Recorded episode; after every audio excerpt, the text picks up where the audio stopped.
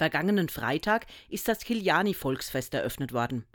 Traditionell gibt es dazu ein großes Feuerwerk, das weithin sichtbar ist und Schaulustige von weit her anzieht.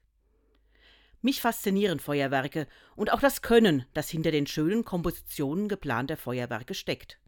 Es sind riesige, bewegte und auch vergängliche Bilder, die den Himmel erleuchten. Je näher man dem Spektakel ist, desto lauter ist es allerdings auch. Logisch, die schönen bunten Sternenregen entstehen ja durch Explosionen, die mit einem entsprechenden Knall verbunden sind.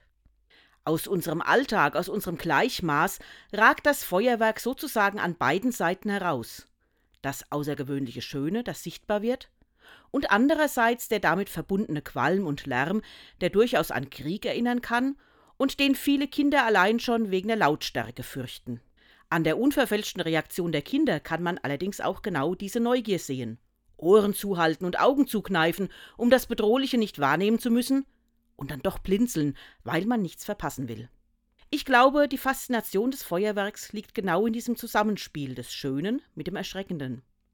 In jedem Fall finde ich es beeindruckend.